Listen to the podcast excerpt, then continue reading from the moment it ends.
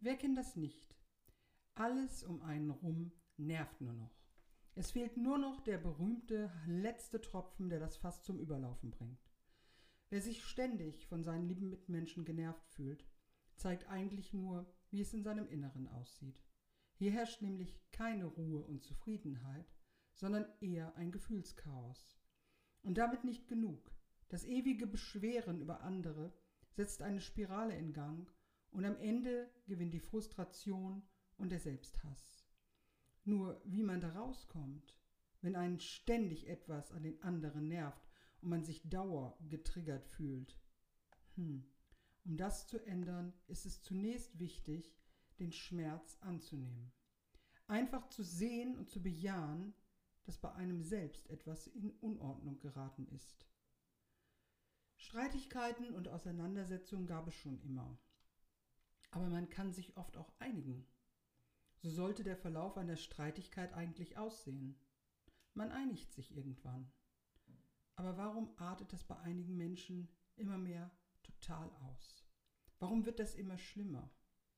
Das liegt daran, dass solche Streitigkeiten, das dauergetriggert sein, oft gar nichts mit dem Gegenüber zu tun hat, dafür umso mehr mit uns selbst. Kommt es mit unseren Mitmenschen zu Streitigkeiten, dazu gehören auch Familie und Partner, Streit im Äußeren immer wieder, so sieht es in unserem Inneren oft genauso unaufgeräumt aus. Wir empfinden ein inneres Unwohlsein. Irgendetwas stimmt nicht mit uns. Da wir es gewohnt sind, ganz in unserem Außen zu leben und unser Inneres oft zu vernachlässigen, haben wir den Zugang zu unseren Gefühlen vielfach verloren. Wir müssen immer funktionieren. Vielleicht hatten wir einen schweren Tag, die Arbeit war anstrengend und dann hat der Chef noch einen total ungerechtfertigt angemault. Kaum kommen wir endlich nach Hause, werden wir dort von einem riesigen Berg dreckigen Geschirr erwartet. Wir hören unsere Lieben fröhlich Fernseh gucken und laut lachen. Da explodiert es auch schon in einem. Wer soll das denn alles abwaschen? Ihr habt es euch ja wirklich schön gemütlich gemacht und alles bleibt an mir hängen. Eure Familie weiß gar nichts damit anzufangen. Äh, wir wollten doch sofort loslegen und die Küche aufräumen. Beide Seiten fühlen sich total ungerecht behandelt. Wenn das ab und zu mal vorkommt, ist das noch nicht weiter schlimm.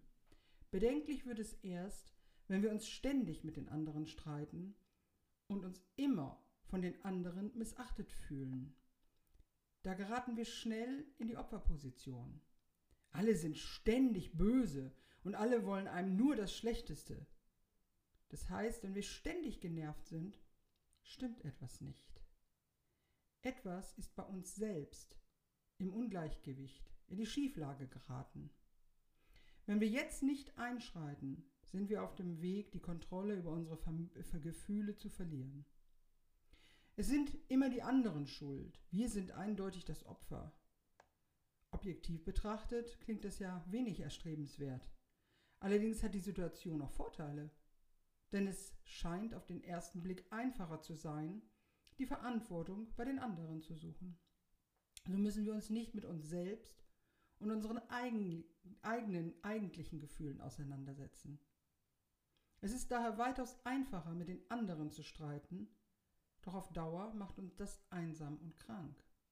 Denn wir können nicht immer vor unseren Gefühlen weglaufen. Es bringt nichts, sich entweder ständig aktiv zu streiten, noch sich von den Mitmenschen abzukapseln da sie uns ja so sehr nerven. Eine echte Lösung ist das nicht. Zumindest nicht, wenn wir ein unbeschwertes, freies und nicht einsames Leben führen wollen. Was also tun?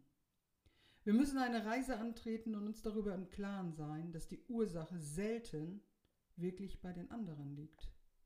Klar, das dreckige Geschirr nervt natürlich, und auf den ersten Blick und so weiter, die Familie saß völlig rücksichtslos beim Fernsehen auf der Couch. Das nervt. Aber wie oft hat einen das überhaupt nicht gestört? Man hat sich dazugesetzt, sich fröhlich über den Tag unterhalten und dann haben alle ohne zu murren gemeinsam die Küche klar gemacht. Daran sollten wir uns erinnern, wenn wir das immer wieder vergessen und uns nicht mit unseren wahren Gefühlen auseinandersetzen. Dann bilden sich Blockaden und wir können vor lauter Mauern in uns unsere Gefühle immer weniger erkennen und richtig zuordnen. Hier war, ja war es ja eigentlich der Chef, über den man sich so sehr geärgert hat.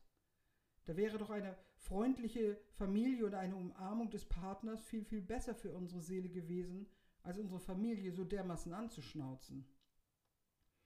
Je weniger wir unsere Emotionen erkennen, desto eher schießen wir gegen andere. Dadurch entsteht das Ungleichgewicht, denn im Grunde wissen wir ganz genau, dass wir nur schimpfen, um zu schimpfen, den Druck rauszulassen und dabei total ungerecht sind. Besser wäre es ehrlich zu sein und zu sagen, Leute, ich hatte einen fürchterlichen Tag. Ich brauche jetzt dringend einen Riesenknuddler von euch allen. Wenn wir merken, hier ist ein Ungewicht in uns, dann einfach mal entspannen und nicht gleich mit den Aggressionen loslegen.